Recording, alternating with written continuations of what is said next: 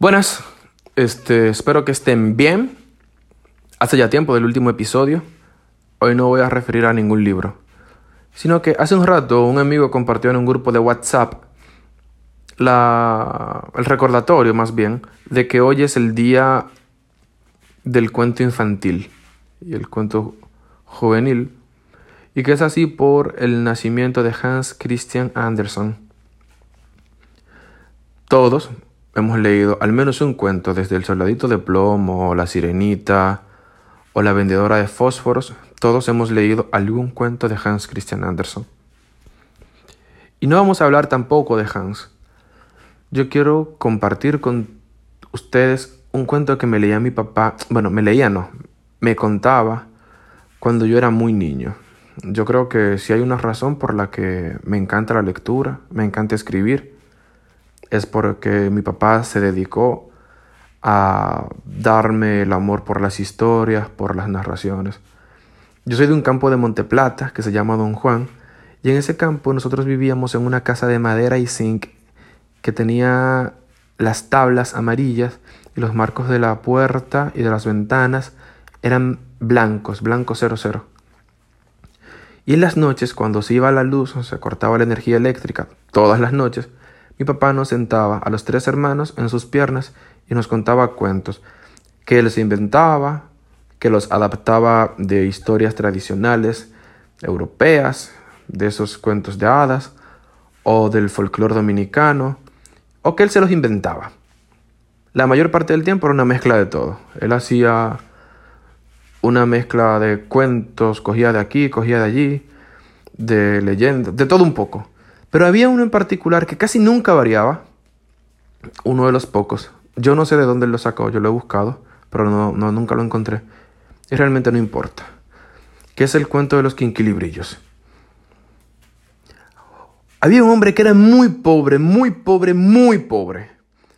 Era tan pobre que los ratones para entrar a su casa tenían que entrar con el estómago vacío. Y era pobrecito, pobrecito, pobrecito. Y vivía con un hijo que era lo único que tenía. El hombre pobre tenía un compadre que era muy rico, riquísimo realmente. Era tan rico, tan rico, tan rico, pero tan rico que los ratones, para entrar en la casa de ese señor rico, tenían que tener una tarjeta de miembros, porque no cualquier ratón podría entrar a una casa tan rica. Estamos hablando de hace muchos años, de, no sé, de cuando las casas de los ricos te echaban con cana y estaban hechas de maderas bien, bien caras. Y los hombres andaban a caballo y los caballos eran caros y tal. La cuestión es que ese hombre tan rico, que tenía caballos, tenía tierras, tenía de todo, no tenía hijos. Y le decía, compadre, mire, déjeme llevarme a mi ahijado, que yo le voy a dar educación, yo lo voy a criar con valores, yo le voy a dar disciplina y lo voy a alimentar bien. Y usted sabe que cuando yo me muera él va a ser mi heredero porque yo no tengo hijos ni nada. Y el hombre pobre decía, compadre, pero mire, que es que es mi único muchacho y yo quiero estar con mi muchacho. Compadre, pero ¿qué educación le va a dar usted? Usted ni siquiera tiene comida, usted no tiene nada. Y el hombre pobre no quería. Pero en fin, el rico insistió, insistió, insistió, insistió, insistió, hasta que lo consiguió. El hombre pobre un día le dijo, está bien, compadre, usted tiene razón llévese a mi muchacho y críemelo bien. Nada. El hombre rico monta al muchacho en las ancas de su caballo y cuando van de camino, cuando van hacia la casa del rico, le dice, ¡How! ¿Usted ve todos esos cacaos que se ven por allá? Sí, padrino. Todo eso es mío. Poco más para adelante. ¡How! ¿Usted ve ese ganado de vacas que se ve por allá, que donde se pierde la vista, lejísimo? Todo eso es mío. Ahijado, usted ve aquellas siembras de aguacates y de mangos. Todo eso es mío. Más para adelante, ahijado, usted ve todas esas plantaciones de chinola y aquellas de piña. Todo eso es mío. El muchacho estaba asombrado por la cantidad de riquezas que tenía el hombre. El punto es que llegan a la casa, se alimentan y le dan la bienvenida. El hombre vivía con su mujer, ella lo recibe y tal. En la noche, el hombre le pregunta al ahijado, Ahijado, venga acá. Tráigame eso que está allá. ¿Usted sabe cómo se llama eso? Sí, padrino. Esos son unos zapatos. Y el hombre se puso muy serio y le dijo, óigame lo que os lo voy a decir. No sea bruto. Eso no se llama zapato. Eso se llama quinquilibrillo. El muchacho, sorprendido, lo miró de arriba abajo, pero no dijo nada. Era su padrino y había que guardar respeto. El día siguiente, por la mañana, muy temprano, había que hacer unos trabajos en la casa y habían unos hombres trabajando desde las cuatro y media de la madrugada y el hombre despierta al ahijado cuando se desayuna, le dice, ah, hoy vamos a trabajar. Usted me va a ayudar a trabajar, tú vas a ser mi asistente, porque un día tú tienes que ser el hombre de la casa. Y hay una escalera cerca. Y le dice, ah, tráigame eso. Y dígame cómo se llama.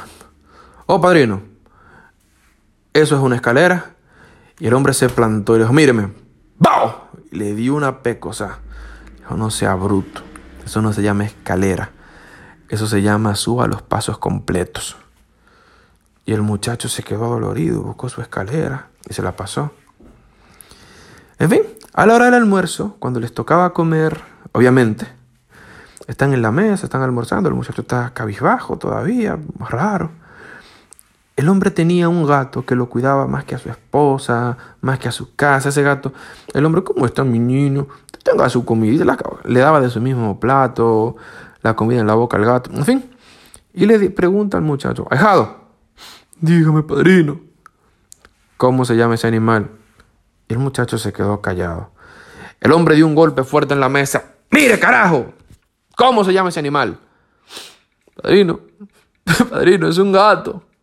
El hombre se paró, se quitó la correa y le dio 5, 6, 7, 9, 10, 13 correazos.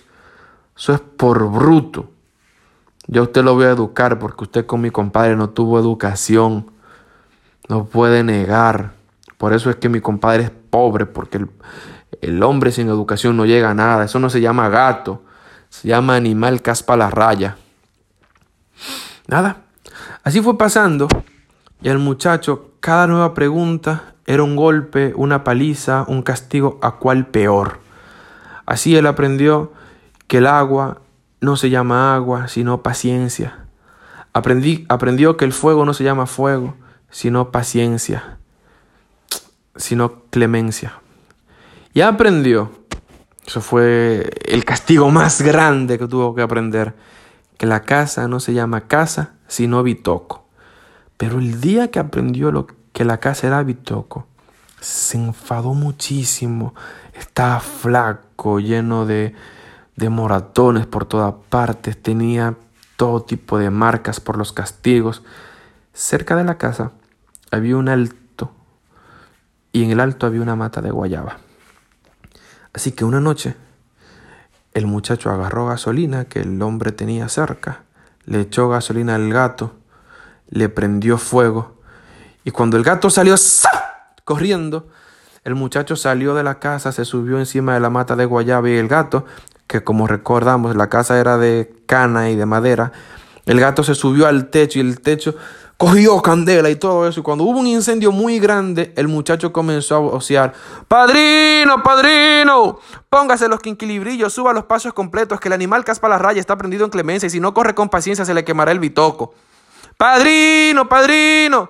Póngase los quinquilibrillos, suba los pasos completos, que el animal caspa la raya, está prendido en clemencia, y si no corre con paciencia se le quemará el bitoco. El hombre agarra y se despierta rápido, y está como perdido y desorientado, y siente humo, y ve candela por todas partes, y escucha los chillidos del gato, y comienza a vocear, ¡Agua y jao! ¡Agua y jao! Y el muchacho a decirle, paciencia, padrino, paciencia, ¡Agua y jao! ¡Agua y jao!